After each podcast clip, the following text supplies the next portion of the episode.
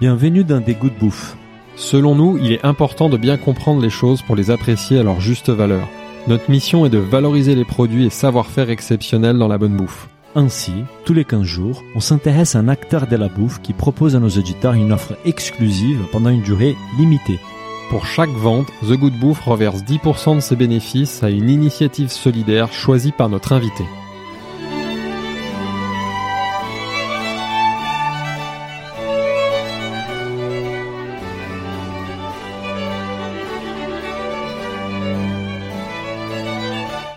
Bonjour à tous, bienvenue dans ce nouvel épisode de The Good Bouffe. Je suis comme d'habitude avec mon associé Daniel qui est aux, aux anges aujourd'hui car il profite d'un cadre merveilleux dans la plus belle région du monde. Bonjour Daniel. Bonjour Philippe, je suis ravi d'être ici avec toi aujourd'hui. Et oui, c'est un épisode très très spécial pour nous parce que c'est la première fois déjà qu'on enregistre un épisode en dehors de Paris et ça fait du bien. Et c'est un épisode très très spécial pour moi en particulier parce qu'on est dans ma région d'origine, ma région chérie. Alors ceux qui me connaissent et ceux qui nous suivent régulièrement l'ont déjà compris, nous sommes en pays de Savoie, et plus particulièrement en Haute-Savoie, à Megève. Nous sommes avec un chef que j'estime particulièrement.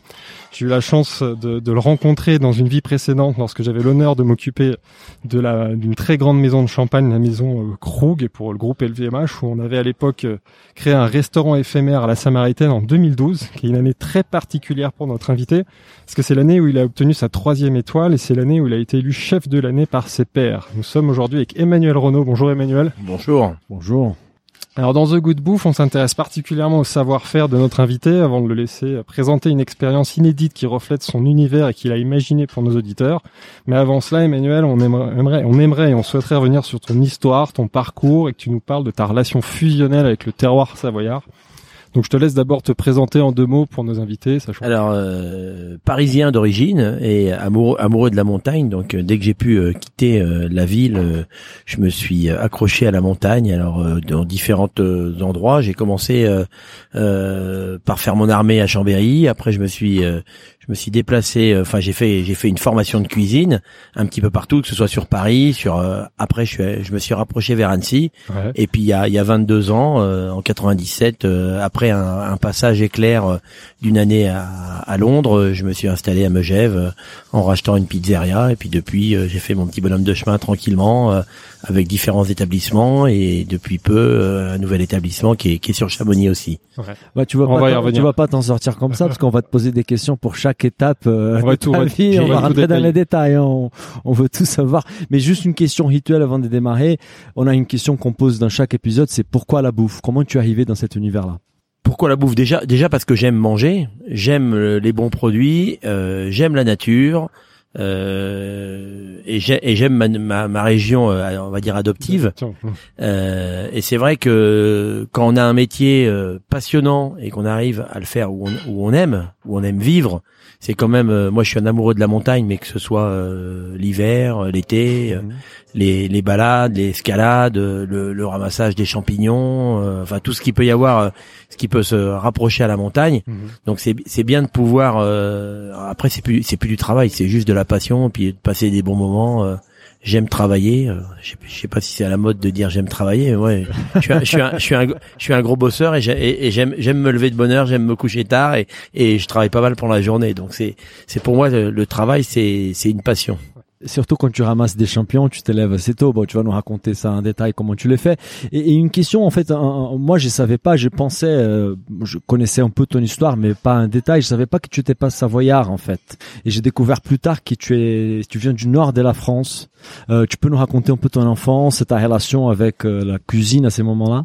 Alors, je suis, je suis né en région parisienne. Euh, dans le Val d'Oise et en, ensuite mes, mes parents déménagent dans l'Aisne donc à côté de la, de la ferme de, de mon grand-père. Euh, D'accord. Euh, rapproché euh, à la campagne, euh, assez proche de la nature, parce que même même là-bas, j'aimais ramasser les champignons. J'aimais déjà. ça commence là. Alors. Voilà, donc il y, avait déjà, j'avais déjà un rapport avant de avant de d'avoir un choix de cuisine de, de métier, et j'avais déjà un, rapport avec la nature qui était assez proche. Donc mhm. assez assez me balader, souvent seul. J'aime bien me balader seul, aller aller aller cueillir, aller flâner, aller voir les animaux, euh, tout ce qu'il peut y avoir dans la nature. Donc ça déjà tout petit. Donc ça c'est déjà c'est déjà une base de de, de, vie de d'aimer euh, d'aimer tout ce qui est tout ce qui est nature. Et puis et puis après l'évolution s'est fait que euh, j'ai eu la chance de, de, de partir en vacances à la montagne. Et puis après euh, et après j'ai toujours en tout cas j'ai toujours eu l'envie de dire voilà je je ferai ma vie à la montagne sans savoir ce que j'allais faire comme métier, mais avant tout, je savais que je, je, je, j'étais persuadé que je vivrais autour du Mont Blanc ou au pays du Mont Blanc pour euh, pour faire euh, pour faire mon travail, pour faire ma passion, euh, avant avant de savoir que j'étais cuisinier. C'est la montagne avant la bouffe. À, à la base, oui. D'accord. À la base, alors. Bon, maintenant évidemment, mais ouais. Alors après, après c'est c'est l'amour de de manger, de de, de partager, euh, de donner, parce que faut être. je pense que pour ce métier-là, faut faut être généreux, faut aimer faire plaisir, faut aimer se faire plaisir. C'est des métiers euh, des métiers de passion où où euh, faut se réveiller en, en aimant en aimant les gens Mhm. en aimant les gens pour leur faire pour leur faire plaisir. J'ai l'impression je je reçois les clients midi soir ou que le soir plus souvent maintenant que le soir, mais en, en me disant c'est c'est des amis, on est là pour qu'ils ressortent avec un, un moment de, de, bonheur, avec euh, avec un, un, moment suspendu pour eux parce que c'est vrai qu'il y a il y a, il y a des moments, il y a des personnes qui vont se qui vont casser la tirelire pour venir chez nous Mm. Et, et c'est important. Alors, je, je m'oblige, enfin, je m'oblige même pas.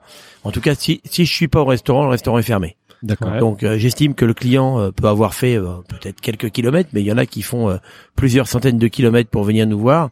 Et par rapport, j'aime respecter le mon client et j'estime que je dois être en cuisine. Donc euh, quand le c'est qu'il n'y a pas les cas dans tous les grands restaurants. Oui, mais après après c'est pas c'est pas une une critique par rapport aux autres, c'est un cahier des charges que je me suis donné moi. J'estime que les clients euh, font le, le, déplacement et que je je suis toujours là. Alors ça m'arrive une fois par an de, ou deux fois par an euh, pour des raisons vraiment importantes où je suis absent, mhm. mais et, et et à ce moment-là, je prends le téléphone moi-même et j'appelle le client lui disant pourquoi je peux pas être là? Super. Exactement. Mais sinon, euh, très proche de tes clients. C'est c'est le minimum qu'on doit faire. Euh, enfin, c'est sur mon, c'est moi, moi, moi pareil. Hein, je vais, j'ai des amis euh, chefs. Euh, si j'appelle et je passe pas loin de chez eux et je leur dis tiens, je viens manger chez toi, ils me disent ah mais je suis pas là. Je leur dis non, je viens pas. Je veux pas. moi, si je viens, c'est pour te voir, c'est pour passer un moment avec toi, pour, c'est un moment de partage. Donc j'ai et puis et puis il y a des et puis il y a des choses qui, il y a des choses qui peuvent être très euh, très carré dans la cuisine, mais il y a aussi des choses qui sont spontanées. Bien sûr.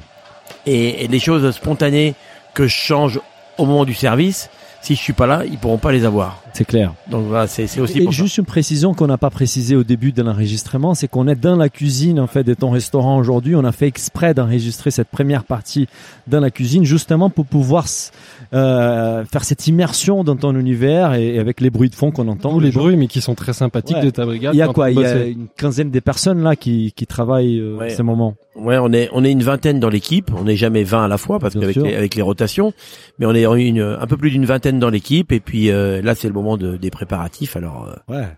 Ça bosse dur là. ouais, ça va. Je trouve qu'il y a une, il y y a une bonne ambiance. On est, on est assez, euh, c'est assez plaisant. On a la chance d'avoir euh, deux fenêtres sur la nature, d'avoir exceptionnel, hein. d'avoir euh, d'avoir le, le garde-manger à l'extérieur, parce que je sais pas si, je sais pas si vous avez vu depuis votre arrivée, il y a dû avoir, vous avez dû voir quelques cuisiniers passer, ouvert le fumoir, ou, euh, ou aller cueillir des herbes dans le jardin. Ça, on va y aller après. Tu vas nous emmener là-bas. Ça va être super. Tu vas nous raconter tout ça. Est-ce qu'on peut revenir à tes débuts justement Où est-ce que tu as suivi tes formations Où est-ce que tu as fait tes premières classes? Alors, j'ai, je fais un apprentissage de, de cuisinier euh, euh, dans l'Aisne, ouais. donc euh, dans, un, dans un CFA, pour passer un, un CAP. J'aime la cuisine, mais je suis pas encore euh, piqué, passionné, euh, voilà. Et puis, et puis j'ai un, j'ai un de mes, enfin j'ai mon frère qui travaille sur Paris en tant que sommelier. Et puis je décide de, de faire mes, mes armes à, à Paris. Alors euh, je, je commence euh, par faire des petits extras droite à gauche, puis après je, je vais au, au loti euh, en face. j'ai mon ami du Tournier. Mhm.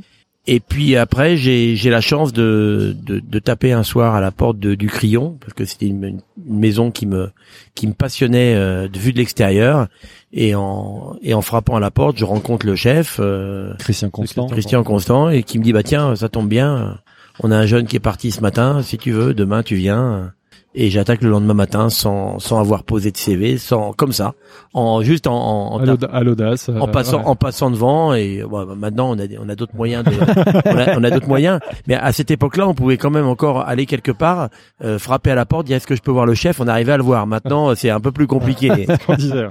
mais en tout cas, mais en tout cas, euh, je commence là-bas et, et j'ai la chance là-bas de d'être avec une, une multitude de talents quoi, de talents, ouais, voilà, euh, tous reconnus maintenant, que ce Ouais. soit euh, Eric Fréchon. Fréchon, Candebord, euh, j'en passe. euh, et il y en a énormément, que ce soit. Euh, euh, qu'est-ce qui, qui, je pourrais vous Ils se dire reconnaîtront, ils se reconnaîtront. Ouais, ouais, en, tout cas- en tout cas, toute, toute l'équipe, euh, toute les- toute l'équipe de toute l'équipe du Crayon à cette euh, Christian Constant à était assez extraordinaire. Alors le fait d'être avec dans une cuisine avec euh, un, un bouillonnement de, de talent et puis de, de passionnés de cuisine, euh, c'est juste euh, on est immergé dans la dans la cuisine et assez- c'est vraiment à ce moment-là que j'ai j'ai vraiment eu la, la passion du, du métier. C'était dur, Ouais. c'était dur, mais euh, Tu as fait combien de temps J'ai fait une année. Une année? J'ai fait une Ah. année, euh, un peu plus d'une année, un peu plus d'une année. Puis au bout d'une d'un peu plus d'une année, j'ai euh, j'avais envie de de retourner euh, en montagne. Ouais.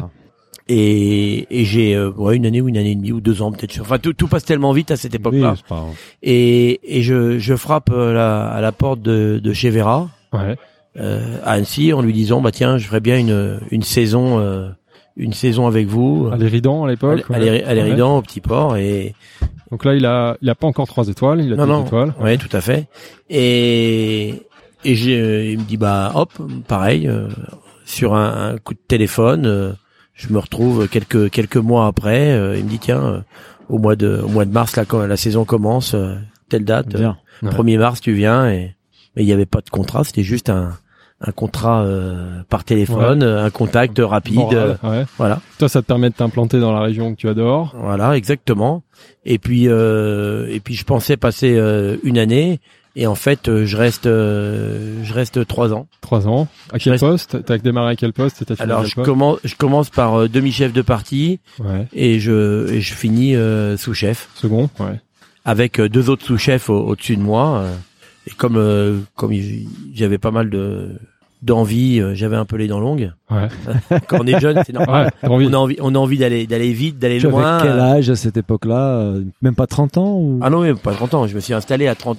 J'ai ouvert mon premier restaurant à 30 ans. À 30 donc, ans, ouais. voilà. T'es allé, t'es allé super vite en quoi. fait. ouais. Donc, euh, suite à suite à ce passage, euh, je me retrouve, euh, je me retrouve à avoir envie dans dans la, dans la vie de, de de mon compagnonnage parce qu'en même temps, je suis compagnon du Tour de France, donc je faisais en même temps le compagnonnage Ah. et et en- dans cette euh, dans cette même optique, je me dis tiens, euh, j'ai envie d'aller chez euh, chez Yves Turiès que j'avais déjà eu en contact personnel chez les compagnons Mhm. pour euh, pour me perfectionner dans son restaurant à cordes et en même temps de faire de la pâtisserie. Ouais. Ah d'accord. Et ouais, et c'était euh, chez, chez Yves, je me souviens pas. ça passe tellement vite. Mais enfin, il y a pas, il y a, il y a une trentaine d'années, pas loin, Parce que euh, la pâtisserie, c'était un domaine que tu connaissais moins en fait. que j'aimais, mais que je connaissais moins. Donc Ouais. je me retrouve pendant euh, pendant un- une année euh, chez chez Yves à faire euh, cuisine, pâtisserie. On avait on avait même à l'époque, euh, ce qui est un peu amusant maintenant, on avait même un menu où c'était tout dessert, parce que c'est tout quand même dessert. tout dessert. C'est Tout quand même euh, Tout sucré. Monsieur Turiès, c'est quand même meilleur ouvrier de France. euh, Dessert. En, pa- en, pâti- en Ouais. pâtisserie et glacerie. Ah. Voilà. Et il avait, il avait euh, à Corte-sur-Ciel, on avait des, des menus classiques et on avait un menu tout dessert. Ça veut dire que les gens arrivaient pour manger que des desserts. Et ça, c'était, c'était assez amusant, amusant, intéressant et puis le, et c'était assez cool. C'était pas des, des saisons de, de dingue, c'était super cool. Donc ça nous, ça me permettait de faire la cuisine et euh, l'après-midi d'aller tirer du sucre, d'aller, d'aller voir le- les chefs pâtissiers euh, et puis de travailler. D'apprendre quoi. Ouais, d'apprendre. Voilà. Donc j'ai j'ai j'ai fait euh, une année là-bas où j'ai beaucoup appris. Je suis resté un peu plus longtemps où j'ai je me suis occupé euh, avec Gérard Pro. Euh, C'était un peu le, le responsable du, du magazine euh, du Turiès Magazine. Mhm. De j'ai eu le plaisir de, de pouvoir euh, faire euh, quelques recettes pour eux pour le Turiès Magazine. Ouais. Et puis euh, et puis j'ai Marc Vera qui qui me rappelle en me disant tiens Manu t'es parti l'année dernière euh, t'es j'ai apprécié ton travail pendant quelques années euh, t'es parti parce que j'avais j'avais mes sous-chefs qui étaient en place euh, Ouais.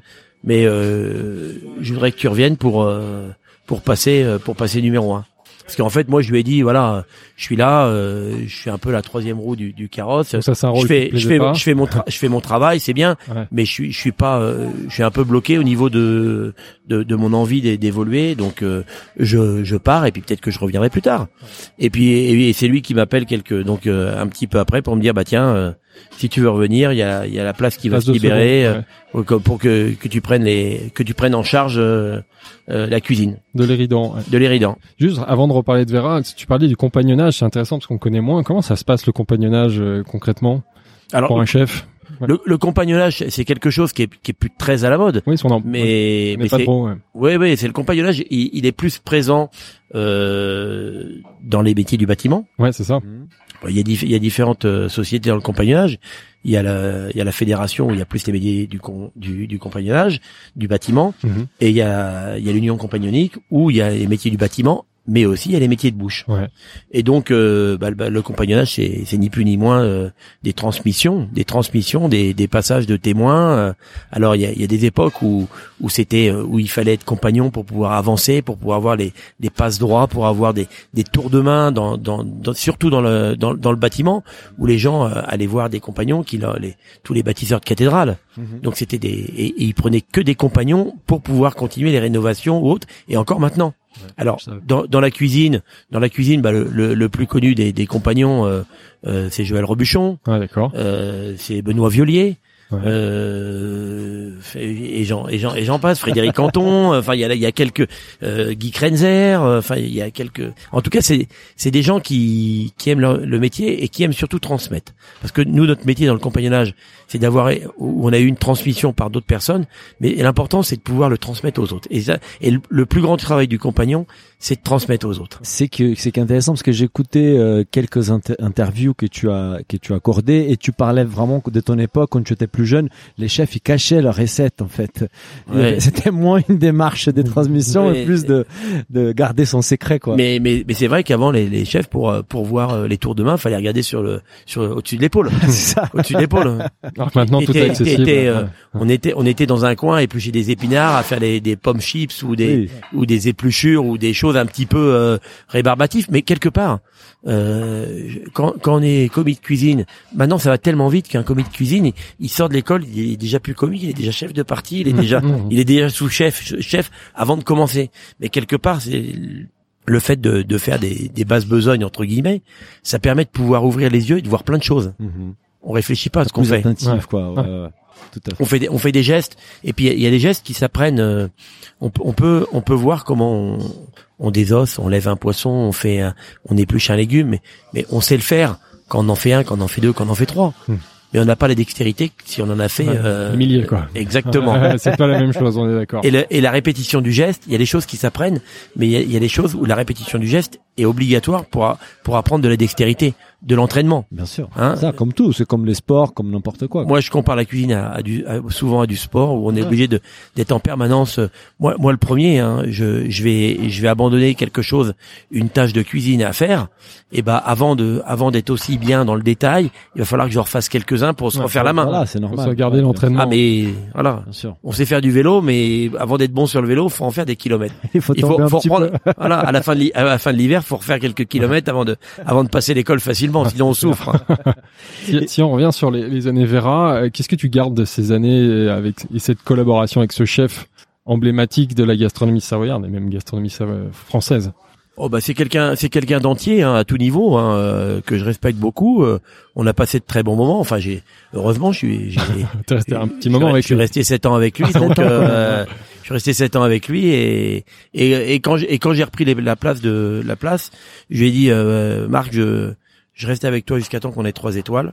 Ouais. Et quand les trois étoiles, ouais. je fais euh, je fais une année ou, ou deux ans et après je veux j'ai toujours eu l'objectif d'être chez moi parce que pour moi ma, ma plus grande richesse c'est c'est d'être chez moi et avoir la liberté de faire ce que, ce que j'ai envie. Ça pour moi c'est c'est indispensable. Ça, c'était le contrat avec lui, c'était très clair. Et c'est bien de le rappeler. Donc, quand tu reviens chez Vera euh, comme second, il a encore deux étoiles. Ouais ouais. Donc, c'est ensemble que vous obtenez la troisième étoile. Ouais, oui, enfin, c'est, il obtient la troisième étoile avec euh, moi en, en tant que, enfin, c'est lui qui a décroché la nouvelle, la, la troisième étoile et j'étais là pour le, pour l'aider, pour mettre en place des choses. euh, voilà. Et tout de suite, ça t'a donné envie, je suppose, là tout de suite, de partir sur ton rêve, qui était ouvert ton propre resto. Ouais, tout à fait, tout à fait. Après, c'est des, c'est des objectifs. C'est pas une, c'est pas une fin en soi, mais euh, c'est vrai que c'est, c'est agréable de pouvoir, euh, de pouvoir créer, de pouvoir créer sa maison, de pouvoir avoir son identité. C'est clair. Et Juste pour finir avec Marc Vera, est-ce que tu dirais que c'est lui qui t'a donné cette passion du terroir savoyard et ce lien avec le avec le terroir, avec les producteurs, avec les plantes. Bah, c'est surtout que je suis venu déjà. Je suis surtout je suis, venu chez lui parce que j'avais le euh, l'amour du, du, terroir, euh, l'amour de, de, ramasser les plantes, les tout ce qui était euh, tout ce qui était par terre m'intéressait. Donc déjà, tu l'avais avant. Je suis je suis allé je suis allé chez lui parce que je je à cette époque-là j'ai regardé quel chef va pouvoir me correspondre en étant à la montagne autour de autour du pays du Mont Blanc, me dire tiens où est-ce que je vais aller? Et à cette époque-là il y avait que lui comme chef emblématique où, où il était euh, où il, passait un message avec une cuisine spontanée, mhm. une cuisine un peu hors cadre mhm. par rapport à ce qui se faisait à l'époque et euh, une cuisine qui me correspondait par rapport à la, à la naturalité. Super. Bah, je te propose, euh, Emmanuel, de passer, de parler de, donc des flocons d'aisselle euh, et de passer dans la salle à côté pour continuer cette conversation. Ça te va? Très bien. Super.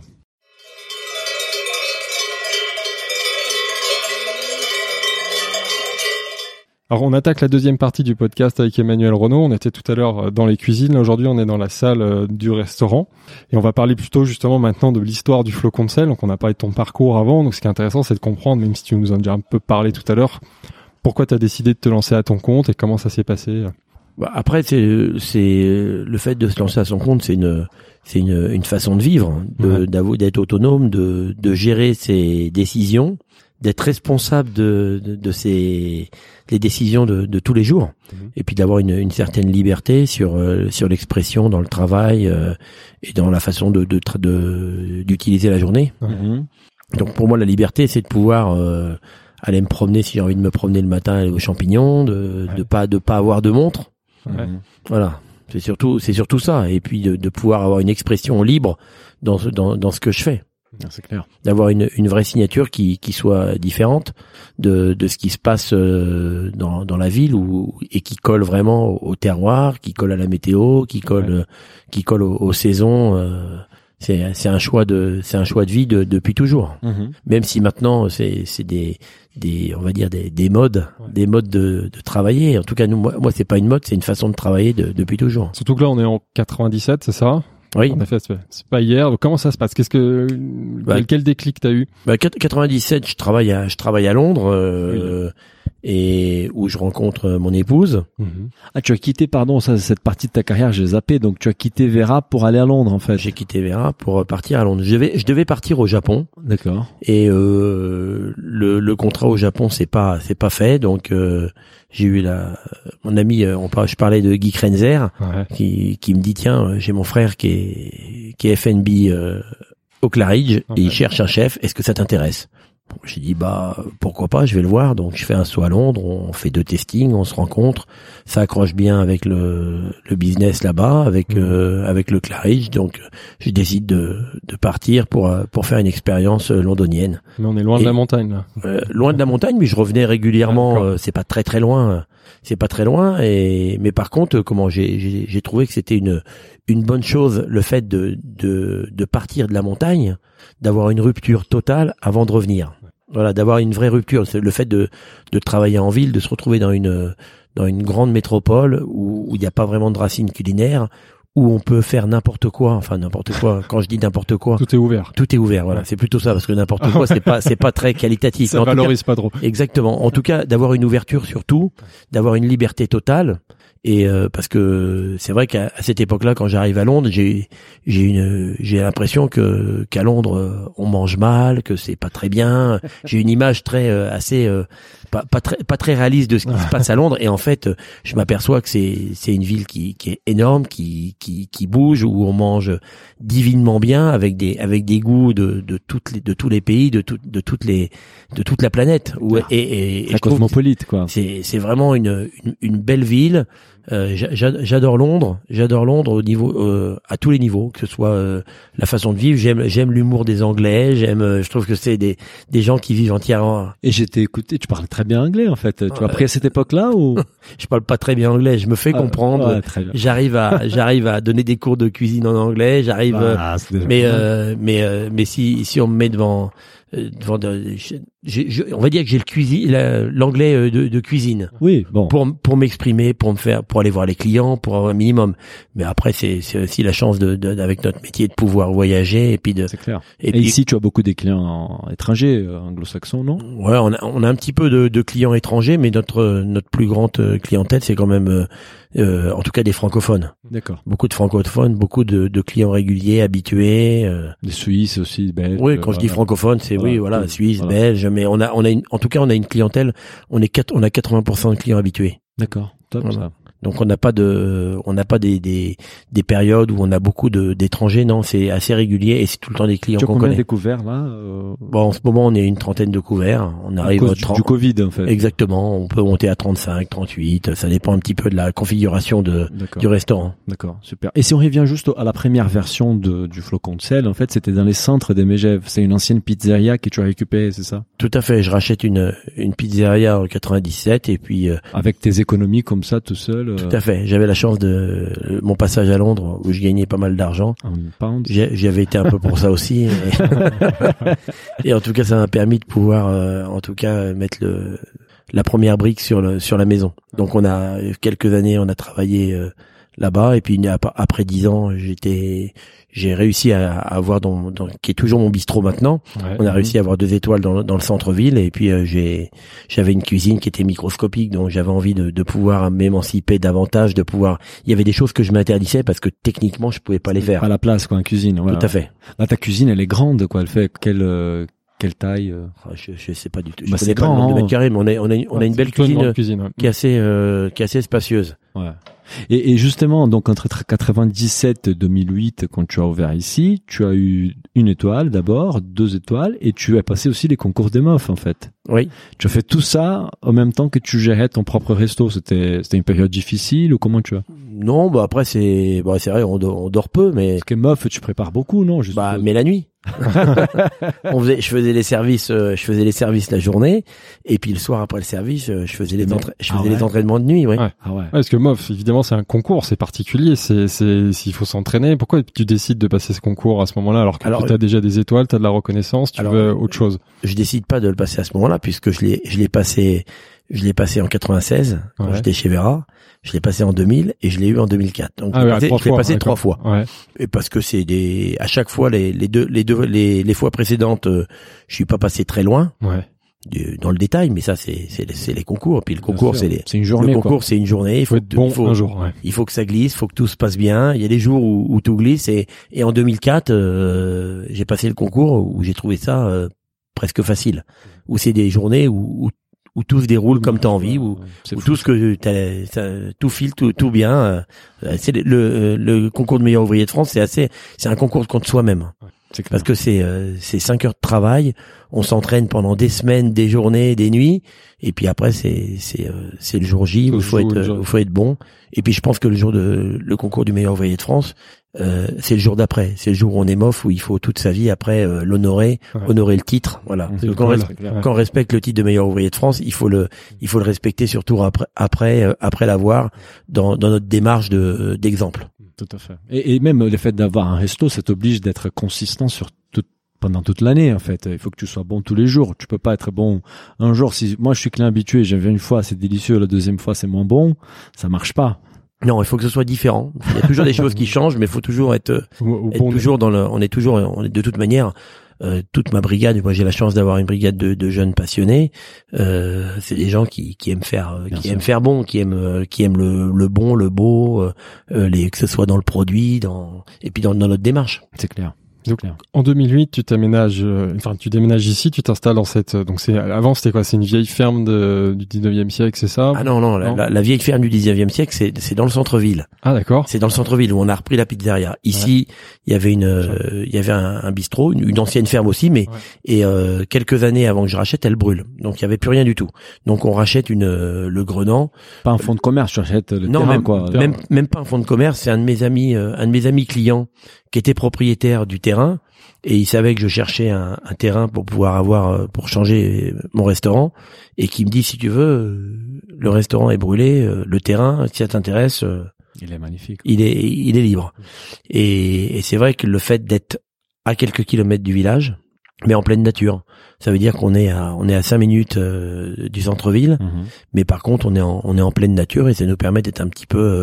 euh, on, on voit pas la- l'afflux de la clientèle euh, pendant les grosses périodes où on se retrouve à 40 000 personnes dans le centre-ville. Ouais, ouais. Ici on le voit pas. Ça Ça. reste calme. Voilà, ça veut dire qu'on qu'on soit en basse saison ou en haute saison, ici c'est toujours c'est toujours la même euh, c'est toujours la même atmosphère.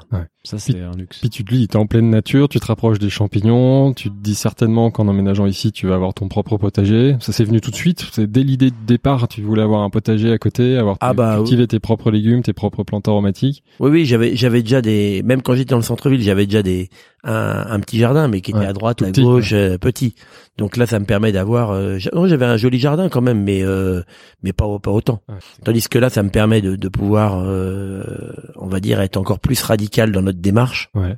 Et je, vois- et je vois ça, et naturellement, tous les ans, euh, le, le jardin s'agrandit. Ouais. Mhm. Parce que là, nos auditeurs le voient pas malheureusement, mais on est dans la salle du restaurant et juste derrière nous, on a le potager, enfin une partie du potager. On ira faire le tour tout à l'heure. Là, je crois que derrière nous, on a les, les plantes aromatiques. Ouais, on a un petit, on a un petit peu de, ouais, il y a- il y, a des légumes, il y a des plantes aromatiques, il y a, il y a pas mal de, il y a pas mal de choses assez amusantes et puis, et puis ça permet de, ça permet aussi de dicter nos, nos cartes bien parce sûr. que le- les cartes, les menus, ils sont un petit peu dictés par rapport à ce qu'on, ce qu'on va trouver dans le potager. la saison. Et, justement, en parlant de saison, parce qu'on se posait la question euh, en, en arrivant ici, en fait, on est passé par un resto qui proposait des tomates et on se posait la question par rapport à la tomate, à l'altitude. c'est- c'est- déjà, s'il y a des tomates qui poussent là, la saison euh, ici à Megève, à 1300 mètres, elle est quel est l'impact de l'altitude par rapport à la saison? C'est elle est plus tardive en fait par rapport au. Ah bah, c'est, plus tardif. Ça veut dire que nous, on va pouvoir récolter des, des haricots et des petits pois au mois d'août. D'accord. c'est voilà. décalé. Euh, c'est décalé. ouais. euh, voilà, parce que parce que d'une part, on les a plantés après. Euh, là, là, on, peut- on peut aller voir tout à l'heure. On peut, on peut On aller va y aller, récolter- Oui, on va. y on peut aller. aller récolter quelques pommes de terre nouvelles. On, Ouais, peut, on va, on va avoir plein, on va avoir plein de choses. On va avoir les choux raves qu'on aura en septembre, octobre, tout ce qui est chou fleurs, euh, chou Bruxelles, chou pointu. On doit avoir, euh, je sais pas, euh, on doit avoir pas loin de 2000 choux, 2000 choux qui sont plantés dans, dans, dans les jardins. Ouais, quand 2000. même. Ah ouais. Ouais, à peu près, peut-être un peu plus, un peu, un peu moins, je sais pas exactement. mais en tout cas, il y en a, il y en a pas mal. Il y en a pas mal, mais c'est pareil, c'est des, des choses qui peuvent rester en terre. Mhm. Et puis quand il y a les choux, bah on les prend au fur et à mesure. C'est notre, il y a bien le- si on a besoin de 4 choux, on va chercher 4 choux. Si on a besoin de, de 10, on prend 10. Voilà. Les salades qu'on a, euh, on en prend, euh, on en prend 20 par jour. On va les, on va les cueillir avant le service le midi. On va les cueillir avant le service le soir. Euh, c'est, c'est important. Donc là, on est, on est dans l'ultra fraîcheur. Quoi. Oui, mais c'est, c'est aussi le, le, le secret de, de la bonne cuisine, c'est de, d'avoir une, une réactivité euh, par rapport, euh, par rapport à la demande, Mhm. et puis de pouvoir de, ne pas, ne pas se dire bah tiens, je vais commander, puis on, on va bien voir. Non, Bien. Là, on, là, on prend vraiment ce qu'on a besoin. Quitte, quitte à aller rechercher si on a besoin des fois pendant le service, s'il nous manque quelques produits. Ça vous arrive, ouais? Ah ouais, très Il y a régulièrement. un gars qui part en courant, aller faire. Tout à fait. Ce qui est bien, c'est que la salle, on le voit. Donc c'est Ouais, génial. voilà, c'est génial. Ouais, Enfin, Il y a, pas que les jardins devant la salle, mais il y a, d'autres jardins. Mais ça nous arrive en plein service de d'aller dans, la- dans la salle, enfin d'aller dans le dans le jardin qui est juste en face pour Ouais, récupérer. euh, Super ça. ouais, ça c'est C'est génial. Et justement, si on parle de ta cuisine, de ton style, comment tu la définirais ta cuisine? Alors là, Question. euh, c'est être La peu- question à 3000. Non, non, mais euh, la cuisine, ma cuisine est, est simple. En tout cas, j'ai- j'aime que ce soit pas ostentatoire. J'aime, j'aime pas la, la démonstration de dans la cuisine. En tout cas, en tout cas, dans, dans l'esthétique, dans la, la démonstration dans l'esthétique de que, que les gens arrivent et qu'il y ait une, une démonstration de, de complexité. Donc ça, c'est pas c'est pas du tout mon, mon style de, de cuisine.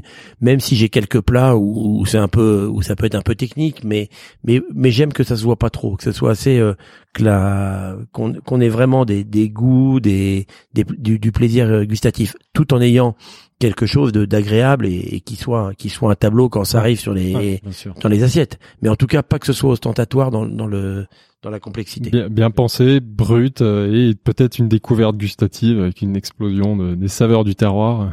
Voilà, sou- Ouais. souvent les les les mélanges, je les fais euh, virtuellement avant de les coucher dans l'assiette. Ah, Dire que je les, je les je les goûte euh, je les goûte sans les goûter avant de puis après et puis après c'est du réglage. Après c'est du réglage parce que quand on utilise des, des produits euh, des produits sauvages ou des produits qui sont dans le jardin, euh, ils ont ils auront jamais le même goût. Donc après c'est sur les sur les amertumes, si s'il a plu, si s'il a, il y a eu du, du, du froid, il y a des fleurs qui sont pas là, il y a des choses qui qui changent. Donc tout ce qui est euh, tout, tout ce qui est, euh, en tout cas, finition des plats, c'est dans, c'est dans le réglage du, du goût, des assaisonnements et, et puis aussi de la météo. On va pas faire la même, euh, on va pas faire les, les, les mêmes plats aujourd'hui s'il fait grand beau que si euh, demain on perd 10 degrés et qu'il pleut. Ah ouais. Voilà, il y a des plats qui vont pas pouvoir coller. On va pas, je vais pas pouvoir. Il y a des plats que je vais pas mettre à la carte s'il fait, s'il pleut. Mais mais pourquoi? Parce que ça, ça j'adore ces sujets-là. On parlait récemment, on était avec les chefs sommeliers de la cave de la Tour d'Argent et on parlait de, de des vins nature et des calendriers lunaires par rapport à la consommation des vins nature. Il y a des jours, des jours feuilles, des jours racines, ouais, les jours change, etc. Est-ce que pour les légumes, est-ce que tu ressens des choses similaires en fait? Ah bah et, oui oui les calendriers lunaires avec les jours fleurs, les jours feuilles. Voilà. Euh, et même hein. pour la pour la bouffe. ah bah si si vous plantez pareil, tu... si vous si vous plantez un si vous plantez un chou le jour où c'est un jour euh, un jour euh, fleur bah vous avez un chou fleur. Et Ça, on va- a fait un chou vert. On va la garder, on va la garder celle-là. Non, non, non, mais je- mais c'est ça a quand même des importances. Ça a des, ça a des importances euh, sur sur les légumes surtout. Ouais, parce que tu parlais par rapport à la pluie et machin, je me dis la pression atmosphérique elle est différente et du coup euh, en bouche on pourrait sentir des goûts plus intenses, moins intenses, Ah bah, plus d'amertume, euh, moins le, jour, d'amertume. le jour le jour où il pleut, les fleurs elles ont pas le même goût. Mhm. Rien rien que quand on se balade dans la dans la montagne. euh, Aujourd'hui aujourd'hui j'ai fait une promenade Mhm. dans les dans les bois. J'ai été voir s'il y avait quelques girolles que j'ai pas trouvé d'ailleurs. Ouais. Mais enfin ça m'a permis de voir qu'il y en avait pas. T'es allé vérifier. Je suis allé vérifier, je Ah, vois un petit peu les coins pour voir où est-ce que ça en est. Et, et ben alors, je sentais le, parlait je, sentais euh, tout ce qui était, euh, ce qui était sec. J'avais les arômes de qui, qui étaient secs dans les bois. Et quand on a des, quand on va dans les bois, il pleut la veille ou la veille, c'est pas du tout les mêmes parfums. On est d'accord. Donc ça, c'est, c'est le, c'est justement le, le fait d'avoir des, des senteurs comme ça, on peut pas les retranscrire euh, dans l'assiette euh, avec la, on est obligé de s'adapter à la météo. Mhm. Et juste une question tu, par rapport à ta cuisine, euh, tu disais que tu as une clientèle qui vient souvent. Euh, quand tu viens discuter avec tes clients en salle, quels sont les retours qu'ils te font?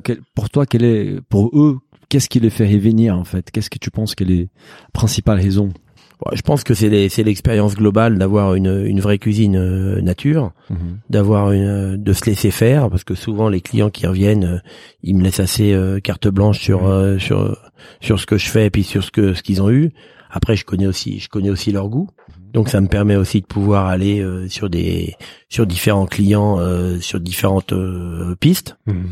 puis d'avoir de la liberté d'expression c'est ça qui est bien d'avoir une liberté d'expression totale quand on a une clientèle qu'on connaît ou on va pouvoir euh, leur faire vivre euh, autre chose alors je leur ferai vivre euh, des, des expériences avec des produits qu'ils connaissent Mhm. et puis d'autres recettes qui, qui parce que l'important c'est quand même bien d'avoir des bases et puis d'avoir des plats qui, qui se renouvellent en permanence. Et, et quel impact tu, tu joues pour toi le, le, le cadre? Parce qu'ici, on est quand même dans un cadre magnifique. On regarde par la fenêtre, on voit, on voit les montagnes, on, on voit ce potager.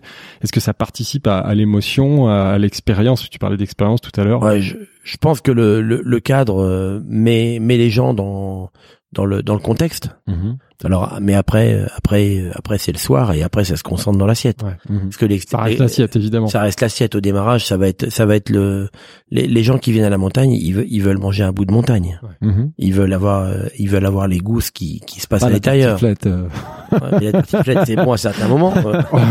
vous faites une bonne mon- une belle marche en montagne, il pleut, vous êtes trempé, vous êtes Ouais. content de, de je vous mettre la autour, tartiflette. de vous mettre de clair, vous mettre c'est autour d'une cheminée avec quelque chose de de, de roboratif et de consistant. Euh, C'est clair. le fromage chaud, c'est bon. Ouais, c'est On clair. est Ouais, on est d'accord. C'est pas, c'est pas moi qui va dire le contraire. Euh, et et l'hôtel, parce qu'en fait, c'est pas qu'un restaurant, tu as un hôtel aussi, un hôtel 5 étoiles. On a rapidement visité. Il y a combien de chambres en fait ici? On a 11 chambres. 11 chambres. Et c'est une activité qui existe depuis l'ouverture de, de Flocon de sel. Ça a toujours, tu as toujours eu cette envie d'avoir restaurant, hôtel. Bah, c'est surtout le un petit peu le fait d'être aubergiste, de pouvoir euh, de pouvoir accueillir les gens et puis que les gens euh, les, les gens vont apprécier encore davantage Mhm. euh, de, le fait de, de pouvoir rester tranquillement ici, d'être de se mettre de se mettre d'être complètement détendu parce que c'est vrai que quand on est ici, on est là pour pour se détendre, pour passer un bon moment. Et c'est vrai que il y a des je vois souvent euh, enfin régulièrement des gens qui nous disent ah bah on repart, on a une heure de route parce que demain on travaille ils vont pas, enfin, ils savourent ils- pas la ils- même chose. Si, si, ils vont Ouais, certainement ouais. passer une très bonne soirée. Un peu moins picolé. Mais euh, Déjà. oui, oui, T'as raison de peut-être, le c'est rappeler. possible. Il y a pas que, il y a pas que, il y a pas que ça. Il y a pas que ça. Mais, mais peut-être que, peut-être que s'ils étaient euh, restés à l'hôtel, ils, se- ils seraient peut-être, ils seraient petits, peut-être pris une tisane tranquille au salon, euh, Bien sûr, bien sûr. relax. euh, Oui, c'est pas la même. euh, et puis le, et puis le matin, là, je voyais ce matin, les clients étaient en terrasse pour le petit déjeuner, euh, au soleil. Ouais. Je trouve que ça fait partie du, du, du De- moment. Du, ouais, du charme. Ça fait partie du moment et puis de et puis un peu de, de s'apercevoir. Il y a des clients qui arrivent le soir, ils, ils voient même pas le ils voient même pas le jardin. Bon là en ce moment les, les jours sont longs donc on arrive à le voir un petit peu mais si dans les dans les jours où, où les jours sont plus courts, ils voient pas la- le- ce qui se passe à l'extérieur. Ouais. Il y a une odeur, on sent, on sent les alpages, on entend les cloches des vaches. Déjà ici, c'est clair que ça fait, ça fait, des- ça fait rêver quoi. Et, et les faits d'être un relais château, en fait, qu'est-ce que ça signifie pour toi? Quelle est l'importance? euh C'est c'est une euh, c'est une on va dire que c'est une marque que que j'apprécie beaucoup et euh, et puis c'est un petit peu ça, ça c'est un petit peu carrément à côté de de se dire voilà on est euh, on a une maison c'est-à-dire qu'on a une maison euh, il y a plein de maisons de partout dans le monde et puis on a un relais château c'est différent. Mhm. C'est un petit peu ça la différence. C'est une, c'est une, c'est une marque avec un, un label qui permet de, de montrer que c'est des, en général, des maisons à taille humaine et des maisons toutes différentes. On pourra pas comparer un, un relais château qui est à Megève d'un relais château euh, euh, qui est euh, Chacun qui- sa particularité, quoi. qui est au bord de mer avec euh, avec des tailles différentes. On va avoir des relais châteaux avec deux chambres, des relais châteaux avec 20 chambres, avec euh, avec des, des cuisines complètement différentes, avec des, des lieux et en tout cas c'est des toujours des, des, des maisons d'hommes et de femmes. Mhm. Donc c'est mon épouse c'est un peu la maîtresse de maison, c'est c'est l'âme de la maison que ce soit euh, dans le dans le décor, dans la fabrication de qu'on a qu'on a créé l'hôtel et puis aussi l'âme de la maison dans, dans le restaurant.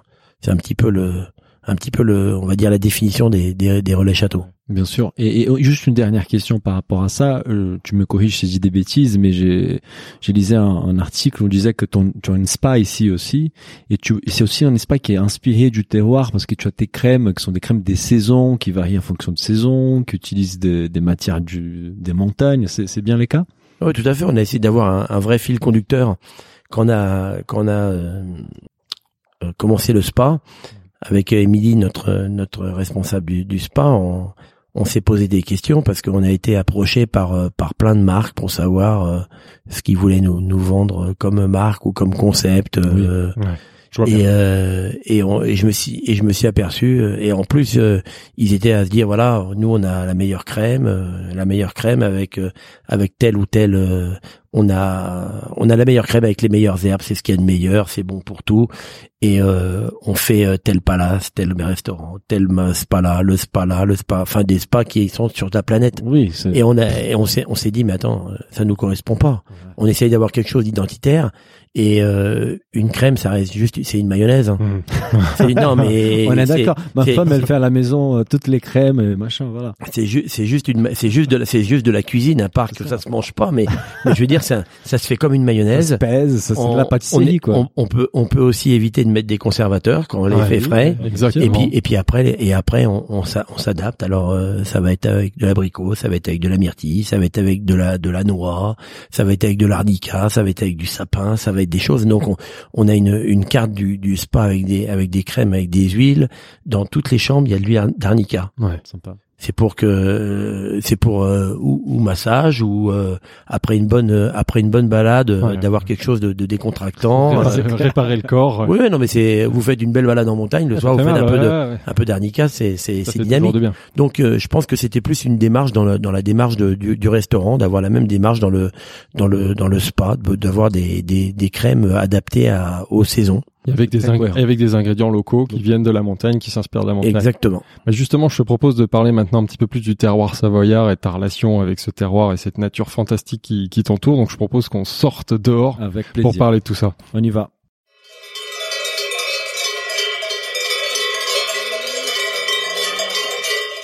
Alors on aborde la troisième partie du podcast. Là, on va parler avec toi du terroir, du terroir savoyard, de ta relation à la montagne. Donc justement, est-ce que tu peux nous en dire un peu plus sur euh, sur cette euh, cette montagne qui t'inspire, qui t'inspire déjà personnellement, qui inspire ta ta, cuisine? Bah alors le le terroir, on va dire le, le terroir de la montagne, euh, bah ça ça part des des bords du lac. Ouais. Et, et puis après, c'est des, des strates. Ça veut dire qu'on a aussi bien des, des producteurs qui sont dans la vallée. Mhm. Alors ça va être euh, au, vers Machy où on a des, des framboises, des fraises. Ouais. On a notre producteur de, de bière aussi. euh, Ah ouais? Tu bosses avec qui en bière? J'ai perdu son nom, mais c'est pas grave, ça me reviendra. En tout C'est cas, du teasing. pas- non, non, non, non, mais on, on fait, on fait une, on fait une bière avec, euh, avec notre, euh, notre partenaire où nous on lui ramène des, des racines de gentiane qu'on va, qu'on Ah, va collecter. accueillir, ouais. Et, et, et lui concocte la bière avec euh, des, des petites amertumes de gentiane juste pour soutenir, euh, pour montrer un peu le, euh, forcer le, le terroir. Et on a, on fait un accord vin qui est assez, qui est assez judicieux et assez amu- amusant à, à utiliser. Donc euh, on part des, donc des bords du lac, des, des, que ce soit Machilly. Après on va remonter euh, sur euh, Arta Ouais. euh, Archamp, où là on a des, des personnes qui, qui s'occupent de, de nous faire euh, les plans. Ouais. On a des plans euh, bio qui, qui nous permettent de pouvoir Pour euh, protéger. Ouais. pour le potager et qui nous font aussi les cardons. Ouais. Le, le, le cardon épineux de plein palais. Là on a là on a une belle Spécialité on a une belle saison, mais Ouais. mais à l'automne le cardon c'est un, un légume qui est incontournable, euh, qui a des qui a des goûts de- d'artichaut, qui a des goûts de qui est juste extraordinaire. que tu prépares comment? Parce que moi, dans ma famille, j'ai toujours entendu parler du gratin de cardon.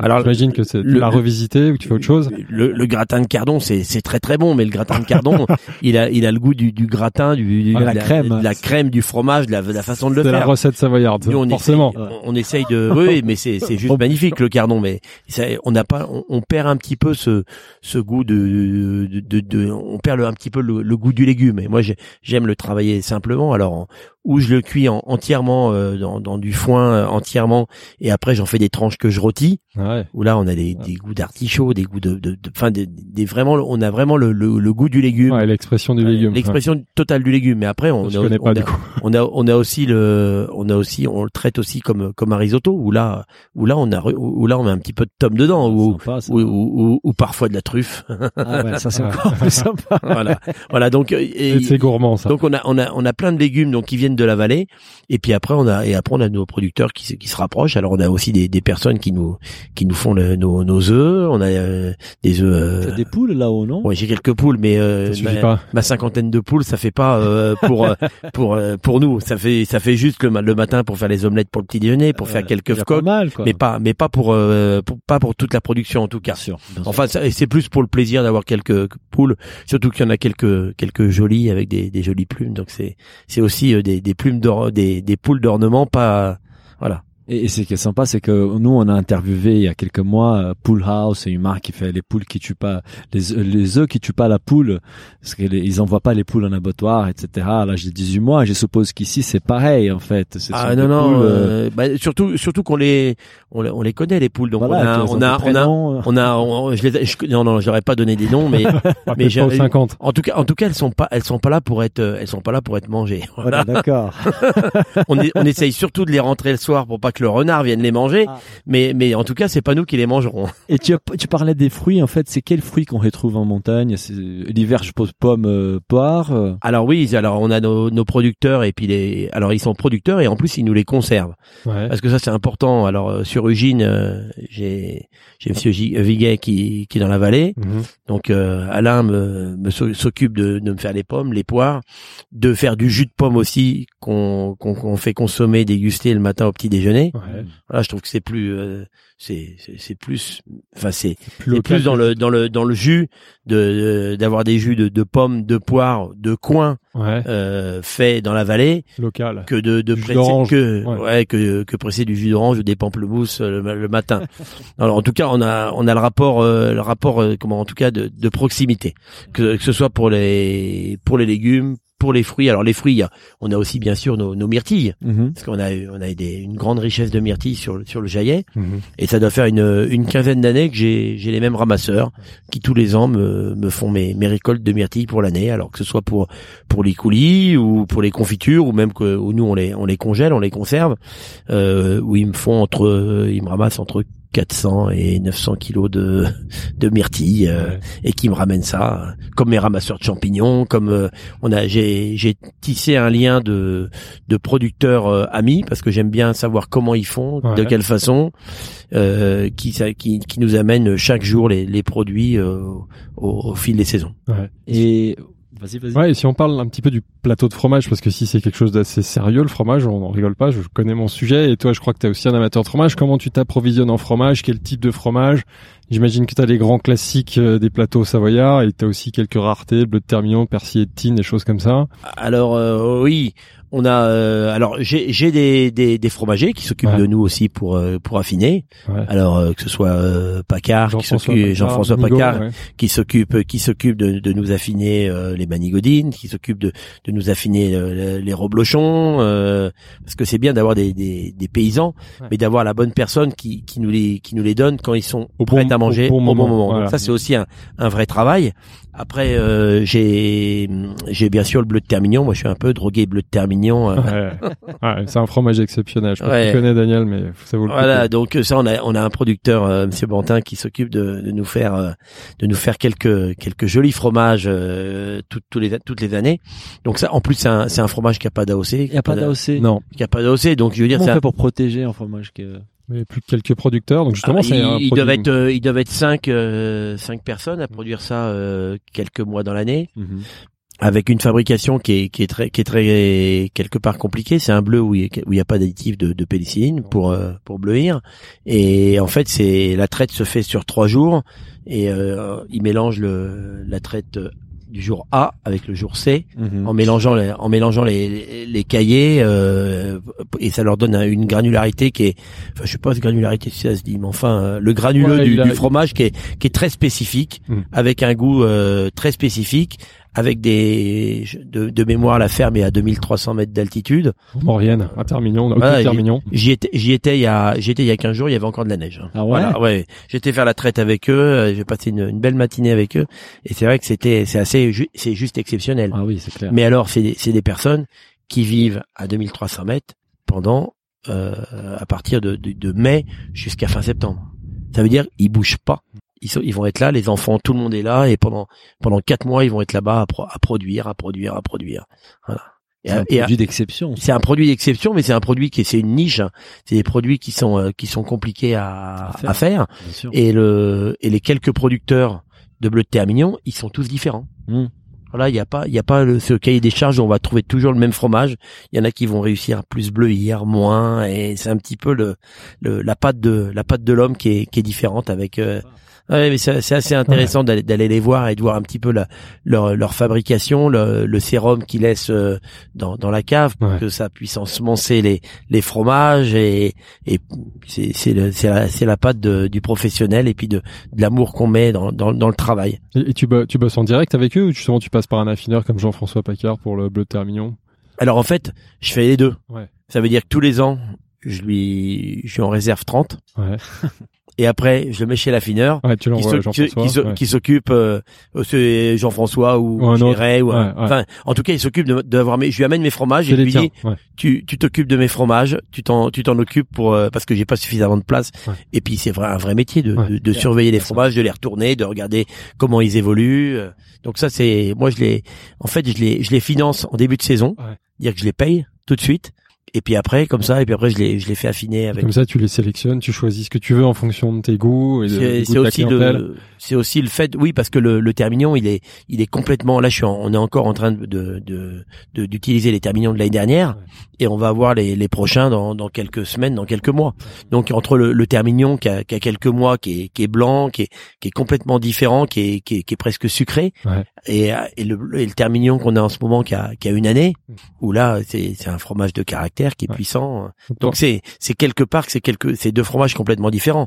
Mais on a ça, on a les les persillés de Ouais. Euh, de Madame Marmottan. ouais, Paulette Marmottan. Mais là, c'est la dernière. Ah, et il y a pour- plus, il y a, il y a Ah plus mais il y a sa fille qui a repris. hein. Ah, il y a c'est vrai. Anémone, il y a Anémone qui a Tu me tu, a- tu me l'apprends. C'est une bonne La- nouvelle. la- la C'est grande- un sujet qui la grande championne de ski Anémone a euh, prend Ah. la succession de Paulette. Voilà, exactement. c'est Donc cool. c'est Mm. c'est bien d'avoir une une pérennité dans dans les dans les dans la dans la production et que ce soit des des pérennités familiales. C'est c'est- c'est encore un fromage très parce que de mémoire, je crois que c'est un mélange en plus de lait de vache et de. Exactement, 50-50, ouais. enfin 50-50. Je j'ai pas, j'étais connais pas, je suis pas euh. sur la balance, mais oui, voilà. En tout cas, c'est un vrai mélange. Et c'est Lait de vraiment vache un- et lait de, je me rappelle plus, brebis Et- ou chèvre. Ouais, et c'est et c'est un et c'est un vrai fromage qui en fait c'est des producteurs c'est des tours de c'est des tours de main qui qui se font passer de, de famille en, en famille et c'est juste extraordinaire Mm. donc euh, là c'est deux fromages un petit peu hors du commun. Mais après, il y en a tellement d'autres, hein, que ce soit l'abondance, soit le Beaufort. euh, Et, et la charcuterie, parce qu'en venant sur la route avec Philibert, il me disait que, bon, on sait qu'en Savoie, il y a tellement des bons fromages, mais la charcuterie, c'est un produit un peu plus difficile à trouver. Euh, Qu'est-ce que... À la bonne charcuterie. La bonne charcuterie, oui. voilà. Savoyarde. Mm. Alors la, la charcuterie, oui, c'est c'est aussi une, euh, c'est aussi compliqué. Alors moi, je fais mes saucissons. On a donc, euh, on les fait, on les fait nous. Ouais. On a la chance d'avoir euh, d'avoir un abattoir à Megève D'accord. parce que c'est c'est je je je pense que c'est le dernier abattoir qu'il y a en Haute-Savoie. Ouais. Il y en a il y en a sur Chambéry, mais il y en a pas sur euh, Mhm. en Haute-Savoie. Et ça permet d'avoir euh, quelques un cahier des charges. en plus c'est un abattoir où ils, ils abattent euh, deux ou trois jours par semaine. Je veux dire, ça ça reste à taille humaine. C'est pas c'est pas très très gros. C'est pas des abattoirs industriels où il y a enfin le bien-être animal. Ça va être compliqué de dire le bien-être animal quand ils vont à l'abattoir, Ouais. mais en tout cas le respect de de l'animal jus- jusqu'au bout. Voilà. Et, ça, ça nous permet d'avoir euh, des cochons euh, avec une une traçabilité euh, Rhône-Alpes. Même mieux que Rhône-Alpes, euh, Haute-Savoie, à Savoie. avoir des- ouais, c'est c'est ça. Ce que je disais à Daniel, c'est difficile d'avoir en général la traçabilité sur Voilà. porc Alors de il y la a, région. il y, a, il y a quelques producteurs. Il y a un Ouais. producteur sur Megève qui est, qui est en train de s'installer. Ça, c'est Et on devrait avoir les, les premiers cochons à l'automne euh, Megève. Ouais. Donc c'est quand même bien d'avoir des, des produits où on sait de, de où D'où ils il. Surtout que pour un cochon qui habite en montagne, je pense que ça doit lui donner des caractéristiques euh, gustatives, euh, parce qu'il fait plus d'efforts peut-être qu'un cochon qui est Ah, Alors euh, la la porche- ça dépend un petit peu de la porcherie, ça dépend un petit peu de son alimentation, ça dépend Oui. un petit peu de, de, de, sa liberté. Ouais. Mais mais c'est vrai. En, tout- en tout cas, on sait que c'est suivi, c'est sain. Ouais. Euh, on a euh, dans notre région, on n'a pas d'OGM, on n'a pas de d'ensilage, on n'a Mm, pas de. mm, mm. Il y a plein de choses.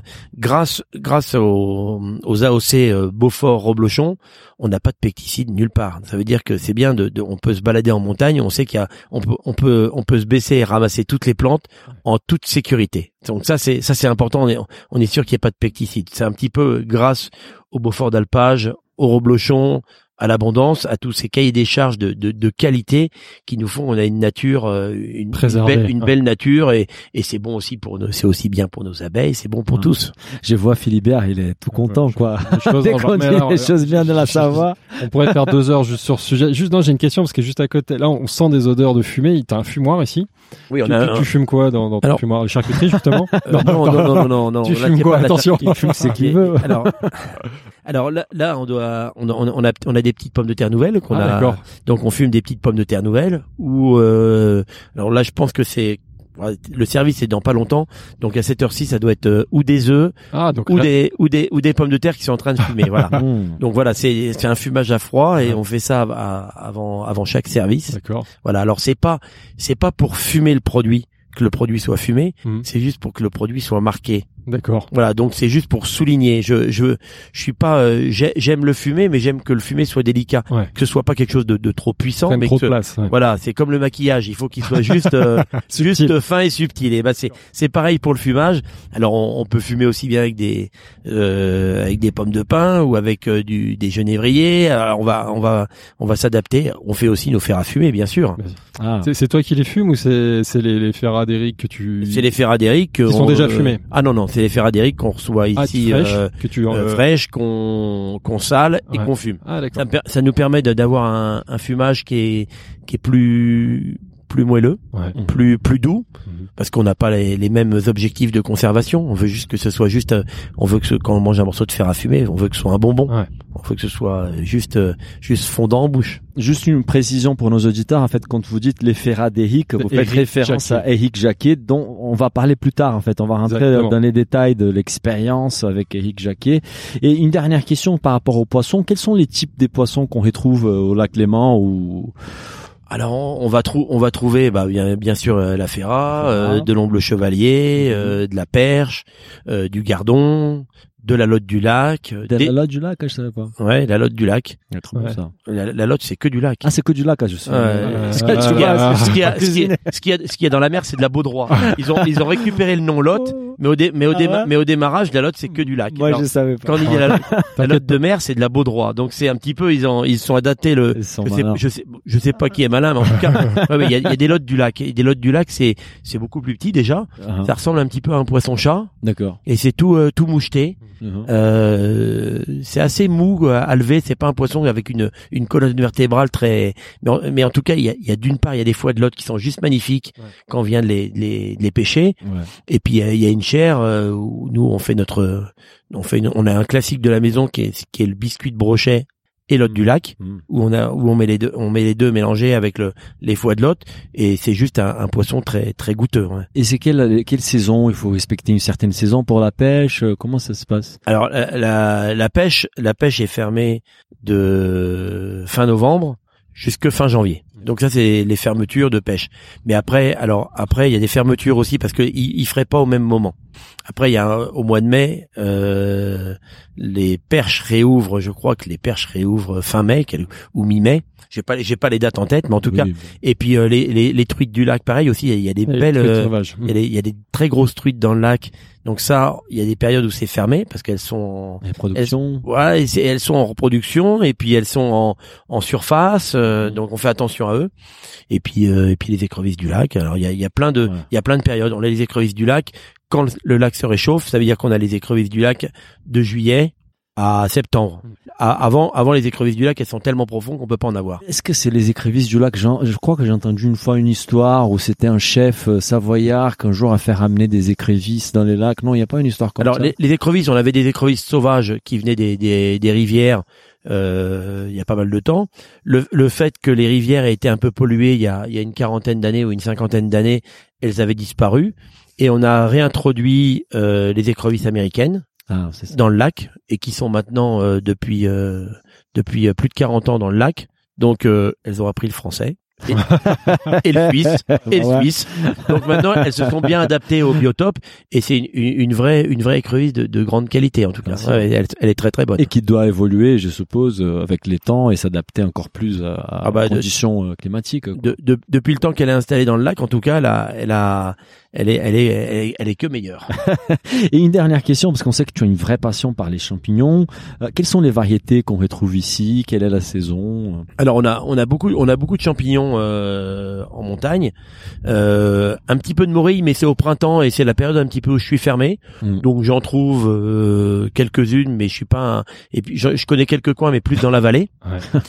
Et par contre, par contre, à, à partir de, de maintenant, on, a, on a les premières girolles. J'adore les cèpes. Euh, donc euh, on a des, des, des cèpes, on a on a la on a la chance d'avoir une humidité la nuit et d'avoir des, des belles ramasses de cèpes et puis d'avoir des, des quantités de cèpes qui sont euh, enfin des quantités puis surtout sur la sur la, la période. Ça veut dire qu'on va on va récupérer nos premiers cèpes à partir du début juillet quinzaine quinzaine première euh, les 15 premiers jours de juillet on a on trouve nos premiers cèpes et on va avoir les cèpes jusqu'aux premières gelées. Mhm. Donc ça veut dire jusqu'au mois de jusque fin octobre, on va pouvoir trouver des, des cèpes. Ça veut dire on a une, vraiment une, une grande saison. Alors après il y a, il y, a des- il y a des moments dans la saison où il y en a beaucoup beaucoup, Mhm. et puis d'autres moments, mais on arrive quand même quelque chose à avoir des, des champignons très régulièrement. Alors après on a des mousserons, on a, on a des, de la chanterelle massue, Mhm. des chanterelles bleues, on a euh, des trompettes, euh, on a de la quatrelle. La, la chanterelle, Ah, la chanterelle modeste, euh, la chanterelle en tube, euh, on a pas mal, on a, on a, il y a une belle diversité. Euh, euh, les, les- on a un peu de lactaire, on a un petit peu de, qu'est-ce que dire, des meuniers.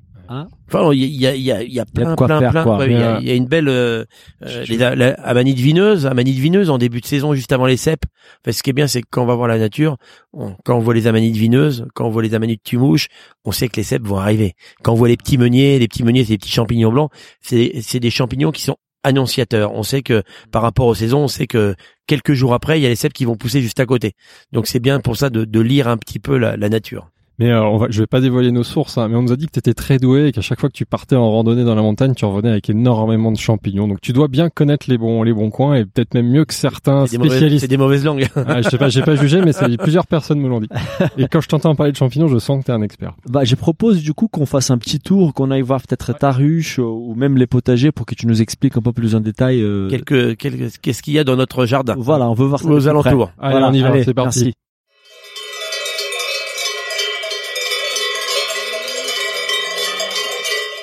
Donc on est au potager, au jardin. Est-ce que tu peux nous expliquer ce qu'on voit là, faire un petit tour avec nous?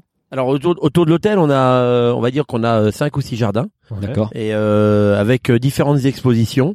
Alors on va avoir des, des jardins qui ont, qui vont être un peu plus humides comme ici, où là je vais avoir des betteraves, des choux, Alors les choux, on a chou-fleur, chou pointu, chou rave, euh, chou Bruxelles, chou-fleur. Euh, tu nous disais que tu avais 10 000 choux euh, dans la propriété en fait. Euh, 1000. 1000, 1000, 1000, parce que 10 000, ça fait un peu beaucoup. 10 000, c'est un Ah, chantier. il, va, il va falloir qu'on qu'on qu'on mette des rallonges. Mais ils sont pas tous là les 1000 choux. Non, mais là, euh, là, on a vite fait d'en avoir Ah, une cinquantaine, déjà. Ah 50. ouais, là, ouais, il y a- ça va il y a bien 400-500 choux ici, hein, à peu près, Ouais, avec des variétés différentes. avec des variétés Ouais. différentes. Et puis après, on a pas mal de de- d'herbes aussi aromatiques. Alors qu'est-ce que on t'as a- comme On a aromatique quelques betteraves là-bas, on a les choux, on a euh, la verveine, on a la ciboule, on a les fleurs d'oignon. Ah, Alors les fleurs d'oignon, c'est les oignons de l'année dernière qu'on a gardés pour avoir les fleurs cette année. Ah, sympa. Voilà, comme ça on, on va utiliser ça dans nos petites, euh, on va s'en servir comme condiment euh, ou on va les, on va les mettre au vinaigre. euh, voilà, il y a plein de, de, de possibilités. On a un peu de camomille là, on a un peu d'âge de montagne. Philibert me parlait du thym des montagnes. C'est Ah, quoi ça? le serpolet, mais je l'ai vu, il est, il est pas là. mais, hein, il mais est le serpolet, et le serpolet, on va, on, va marcher dessus dans les, dans les, dans les champs. Il y en a partout, on va pas en planter. Ah, Ah, mais j'ai Il est- au bord de ta terrasse, juste Ah, là, c'est- possible. ouais. Ouais. Mais euh, celui-ci au bord de terrasse, on, le- on le cueille pas, et puis on va, Ouais. on va accueillir celui qui, où il y a, il qui est un petit peu partout et aux alentours. On a un peu de, de chiso, on a un peu d'origan, on a, Ouais. on a de l'oseille, on a, on a du persil, là, on a semé de, euh, de la coriandre, et puis on a toutes notre petit, euh, nos petites salades. Là, on a de la marjolaine, on a de la gastache, on a de, on a, on a une Ouais, il y a une diversité. belle diversité là-bas, c'est des courgettes, c'est quoi Ah, courgettes, ouais. courgettes, euh, ça- mais ça c'est pour récupérer les, Les fleurs. les fleurs. tout ce qui est fleurs. Mhm. On va avoir des, on a des haricots de coco, on a des haricots beurre, des haricots verts, on a euh, des petits pois, euh, une de la monarde là, cette euh, plante là où il n'y a Ah. pas encore les fleurs, mais Des petites Elle- fleurs rouges. et ben euh, voilà, ouais, elles sont pas encore euh, fleuries, mais d'ici à mon avis quelques jours, on va c'est des, des petites fleurs rouges qu'on des goûts de pamplemousse. Tu, euh, fais- tu fais quoi avec des infusions ben, dans, dans tes plats on en- s'en sert dans, on a une petite salade où on, où on, rajoute ça. Après on a un petit peu l'estragon là, et puis on va aller voir les autres jardins parce qu'il y a pas mal de, Ah, on y on va va. aller voir, on va aller se promener dans les jardins, on va avoir pas mal de, de choses un petit peu différentes. Alors tout le monde en profite. Et puis on a, comme on a nos, nos abeilles, les abeilles pollinisent tout, donc c'est c'est pas mal aussi. Ah, ça c'est c'est la, la beauté du du Là système. on a, là on a les, les capucines. Alors, Ah, les ouais. capucines quand les là on les a on les a plantées il y a quelques semaines donc les feuilles sont pas encore trop trop grosses. Donc tu utilises les fleurs. On utilise les fleurs, on, on peut utiliser les petites baies pour euh, faire euh, les utiliser comme des capres. Euh, là on a enfin de différents on peut utiliser la feuille, les grosses feuilles pour s'en servir comme pour faire une raviole, on peut il y a plein de il y a plein de possibilités. Là, on passe Là, à on- côté du fumoir, hein, ça n'a rien à voir, mais j'en parle parce que ça on m'inspire et ça on- sent bon. Je sais pas ce qu'il y a dedans. Qu'est-ce Attends, qu'il y a dedans hein Ah bah c'est fini, bah il vient Bah, de y a rien. En tout il, récupérer. ouais. Raté, ça marche pas à tous les coups. Ah bah non, mais ça, c'est pas très grave. Donc là, on a un peu de soucis. Là, on a du génépi qui est là. Ah, Mais du génépi. euh, Génépi, comment t'as fait hein, Ouais, qu'on a- mis, de euh, culture. Exactement. Euh, Ça, là, on doit avoir- beauté, on Tu s'est tu baladé fais quoi avec le génépi Mais là, t'en as pas beaucoup, tu dois pas faire grand chose. C'est juste pour le plaisir de, de le couper puis de, de le sentir euh, Ah, comme là, ça. C'est sympa. Là. Donc là, on passe à côté des chambres d'ailleurs. Alors là, on a magnifique. encore des, on a encore des choux. Moi, je suis. j'aime- Je vois que t'aimes bien les choux. Ah mais j'aime, j'aime. Mais c'est le chou rave, j'adore ça. Ah ouais. Le chou rave qui, qu'on l'utilise cru, cuit. Bon là, on a les salades, on les a repiquées cette semaine. Ah ouais. Là, il y a le persil. Ah ouais. Alors euh, pareil, le persil, on le garde, euh, on garde des rangs de persil d'une année sur l'autre pour récupérer les les fleurs. Les Ça, c'est fleurs. quoi C'est de la Ah, rhubarbe c'est des là-bas radis, ça. Ah, et là, Ah, des radis. là, il y a les radis et juste là, c'est. On a un petit radis là, toutes les couleurs. Ah, on les voit, ouais. Ouais, il commence. Ouais, dans, dans, dans d'ici deux trois jours, on va on va pouvoir les récupérer. Je sais même pas si on pourrait pas déjà Bah, on là, ils pourrait déjà cou- ils ont une récupérer. belle couleur déjà. Ouais. Hum, bah voilà pour l'apéro. petit radis. Et ça, c'est de la rhubarbe, c'est quoi? Ça c'est la rhubarbe. Rhubarbe, ouais. On a déjà fait on a déjà fait une récolte. Là, il y a encore un peu de radis. Là, il y a des il y a quelques carottes. euh, En fait, J'ai pas vu, mais il y a vraiment des jardins partout en fait. voilà, on a des jardins. Là, il y a un peu de serpolet au milieu du jardin. Ah bah voilà, tu vois, c'est les Voilà. petites fleurs euh, violettes là. Là, il y a des céleri boules. Il y a encore des choux. Donc ça, ça doit être des Bruxelles Bah, ou euh, finalement, brocolis. j'étais pas loin à 10 000. Hein. Ah, mais maintenant, je comprends. 1000 choux, je bien te croire. c'est ça qui est pas mal. Allez, on monte. Ah, là, on monte là, ça te fait du Ouais, bien. ah, tu as des vignes aussi. On n'a pas parlé des vignes en fait. T'as quoi comme cépage là, du coup? Euh, Autochtone. Roussette. Ah, roussette. Rosette, petite Arvine, mais Ouais. euh, ça donne que des feuilles entre nous. quoi. Je pense que c'est les premiers podcasts enregistrés Ouais. en montant là. On peut montagne, tester la là. forme physique de Daniel. Et là, on a bon, Des courgettes, non Quoi des Courgettes concombres là-bas. C'est quoi C'est Ah. une serre et des- il y a de l'aubergine là, non? Aubergine, tomate. D'accord. Ah, donc t'as bien des tomates ici, mais tu dois les mettre sous serre Oui, pour et c'est la pas première année. fin août. C'est la première année parce qu'on pas a- pour tout de suite, là. jamais à avoir des. Voilà, on a des- elles vont, elles vont être bien. Ouais, puis Ah là, il y a bah. la- il y a l'arrosage automatique. on nous arrose. Alors, ce qui est bien, ce qui est bien, c'est que l'arrosage automatique marche avec notre source. Ah, très bien. Ça veut dire que, voilà. Donc là, on va se rapprocher des ruches. Elles sont, elles sont Voilà, derrière. c'est les vignes. On va aller voir les ruches alors. Là, il y a les pommes de terre. Ouais. Là derrière, c'est les choux, les fèves, les haricots verts, les haricots beurre. Tu feras gaffe, Ah, il y a, a là l'arrosage qui est juste là. Surtout que ça glisse. J'avais même pas remarqué qu'il y avait du chou. C'est parti. Allez, Là, on a encore des choux, des concombres, des courgettes, Courgette. euh, des céleris. Et ta source, du coup, l'eau, tu captes ici, là, t'as une citerne d'eau et t'arroses. Là, il ca- là, on capte là pour ici, mais celle-ci, elle est là-bas. Et on a la source là-bas. Et une question bête, mais tu sens des différences gustatives, par exemple, entre les choux qui sont en bas et les choux qui sont ici en haut? Non, mais par trop, contre, c'est trop. il n'y a pas de différence. Mais par contre, pour les salades, ce qui est bien, c'est qu'il y a des salades qu'on va se servir qui vont, qui vont mûrir plus vite, Ouais. où il y a de l'ombre, et puis ça nous permet de faire des rotations. Ah, sympa. Parce que les rotations, on a, il y a un mois entre le moment où on la plante et le moment où on la, on la récolte. Donc on est obligé de, on est obligé de s'adapter. Parfait, on va voir. Vous les avez, trucs. vous avez pas peur des abeilles? Pas du tout. Ouais, Enfin, on- moi, non, on vas-y, c'est parti. Ouais, Parce que là, on n'est pas, gaffe on parce est, que là, on est en pente sur de l'herbe mouillée. ouais. on n'est pas, on est, C'est sportif, On n'est pas- on n'est pas- ce podcast.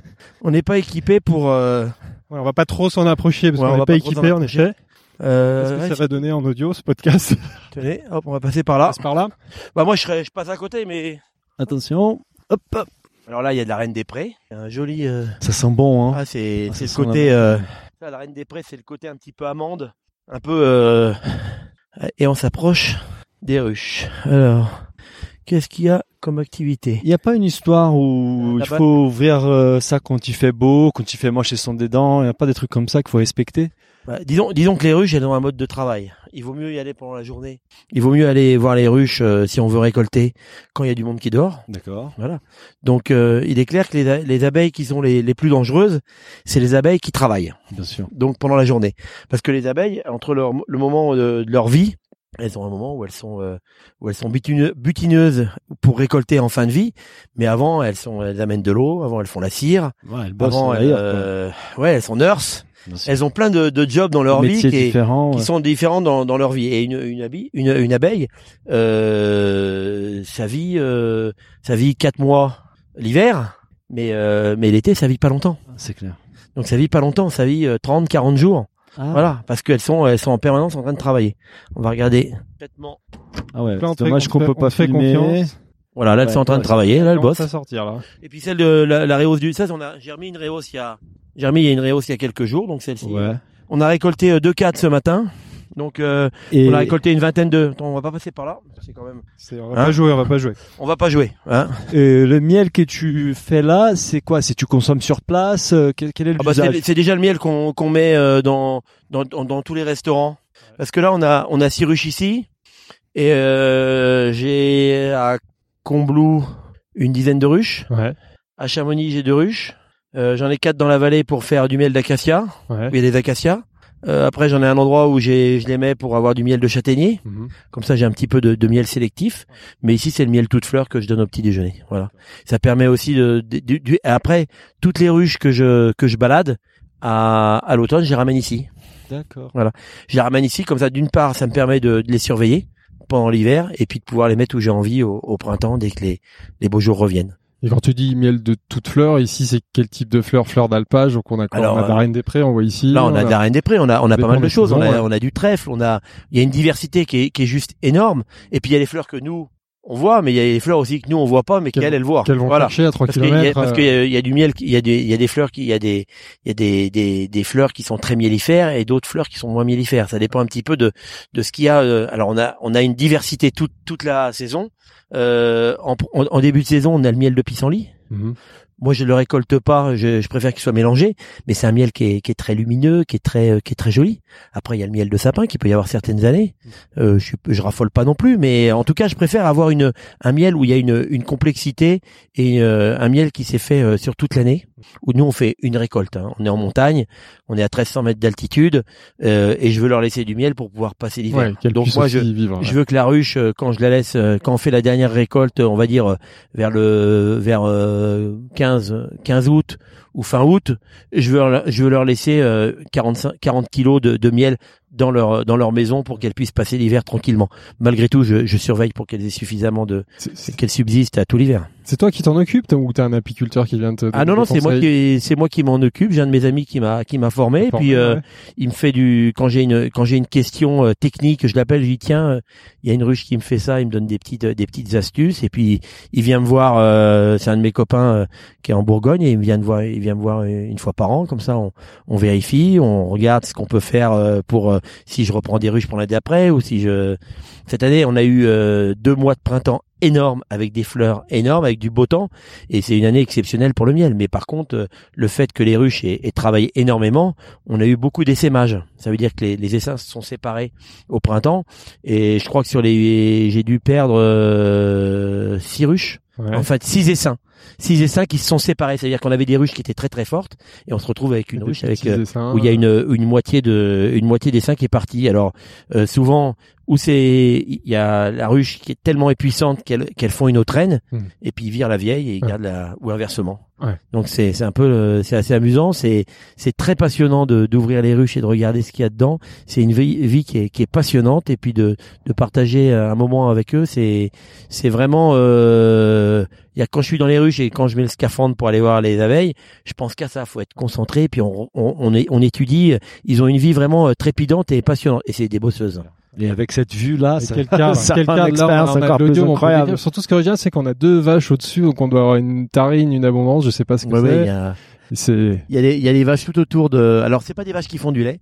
Ah, c'est des vaches qui sont euh, tranquilles euh, avant avant de faire des avant c'est leur euh, c'est la période où elles sont relax. Ah. Ouais. Voilà, elles sont elles grandissent ici avant de, de avant d'être saillies puis de faire des ah, petits Donc ça c'est les génisses qui sont tranquilles ici quelques quelques mois l'été, qui sont en pension. Bah super.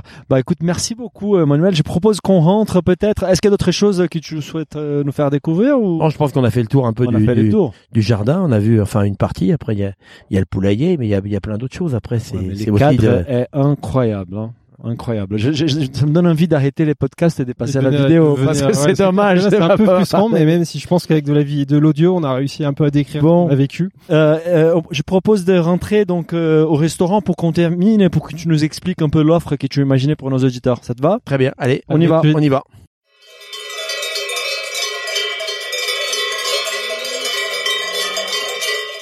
Alors Emmanuel, maintenant on va parler de, de l'expérience que tu as, as conçue euh, pour euh, pour nos auditeurs justement pour euh, pour refléter ton savoir-faire et, et, ton univers qui est très riche, on vient de le voir. Est-ce que est-ce que tu peux nous présenter cette cette offre et cette expérience exclusive que tu as imaginée?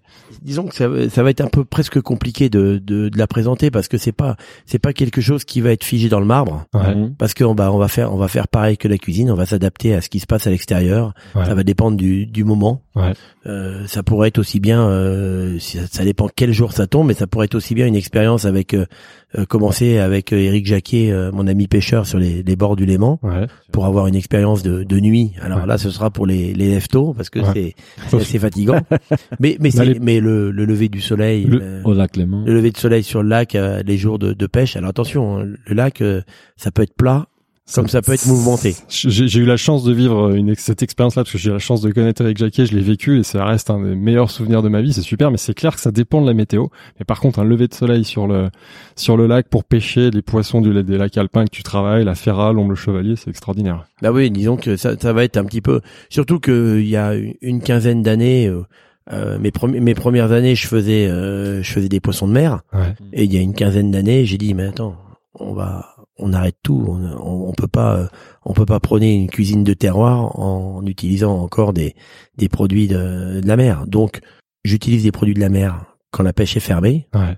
Mais dès que la pêche est ouverte, je suis 100% euh, euh, poisson de lac. Local. Voilà. Et donc, et, j'ai et j'ai un pêcheur euh, donc Eric, Jacquet où on a une vraie amitié de une vraie amitié en plus du travail. Ouais il me, il me bichonne. Donc ça peut être, ça peut être cette euh, cette parenthèse avec Eric selon euh, selon le moment. Donc c'est vous partez en excursion. Donc toi tu avec euh, nos, nos, invités, tu viens avec eux plus Eric sur sur un bateau sur, sur, sur le bateau. On va à la pêche, on va passer un moment. On va on, on prend le petit déjeuner après retour de pêche avec Eric et après on reviendra ici. En général c'est bien de faire une petite sieste en arrivant parce que c'est fatigant, surtout qu'on si on s'est levé de bonne heure. Mais alors ça va être ça, mais ça va être aussi bien de, de pouvoir aller faire une, une ramasse de, de champignons, d'aller se promener, euh, de voir un petit peu le euh, ce qui se passe autour de nous, alors un ramasse de champignons ou, ou peut-être même euh, découvrir, euh, aller voir notre notre faune, notre flore aux alentours de de faire quelques quelques heures de marche, ce que je ferai, je vais surtout m'adapter à la, à la, aux personnes. Je vais m'adapter aux personnes par rapport à leur capacité, par rapport à leur envie, par rapport à la météo. Ça va être un, une expérience qu'ils vont avoir, mais que je vais que je vais faire sur mesure, ça, au super, moment. C'est super. Voilà, donc ça va, on, pourra aussi bien aller aller voir plein de choses.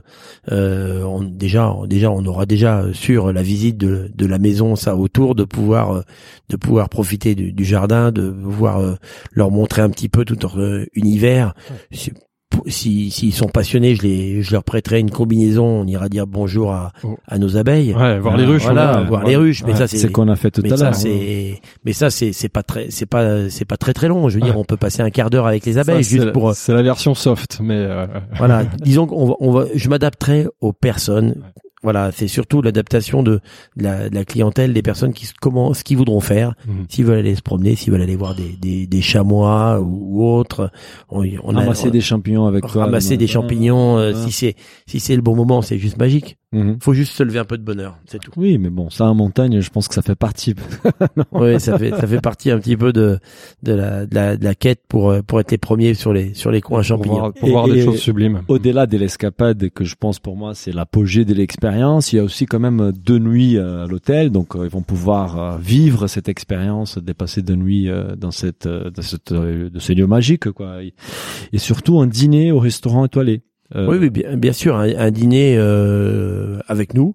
Alors, dans la mesure du possible, peut-être pourquoi pas en cuisine. Mhm. on a, une, petite table en cuisine, de pouvoir un petit peu de, nous voir, euh, nous voir évoluer, et puis d'avoir une, une, proximité, puisqu'on aura déjà eu une proximité euh, dans la dans, dans nos promenades lacustres ou dans les bois. Si c'est des, des, des, des, gens qui, qui aiment cuisiner, est-ce qu'ils peuvent donner un coup de main en cuisine aussi, couper des oh là là, il donner un coup de main, je suis pas sûr, mais enfin, si s'ils veulent, veulent venir le matin avec nous en cuisine ou passer un petit moment en cuisine pour voir des petites choses, on, on, sera là pour leur prêter une veste de cuisine et ils pourront ils pourront partager un moment avec nous pour pour pouvoir se rapprocher et de voir les casseroles de plus près. Bah super, je pense que c'est vraiment une expérience incroyable et unique. Donc il y a deux nuits, deux, deux dîners, et cette fameuse escapade avec toi euh, dans ton univers privilégié, donc soit la montagne, soit les lacs. Bah c'est super. C'est magnifique. Bah écoute, merci beaucoup Emmanuel pour cette expérience très qualitative que tu as imaginée pour euh, pour nos auditeurs. C'est clair que ça donne envie. On, on, on va mettre tous les détails sur le site euh, www.thegoodbouffe.com.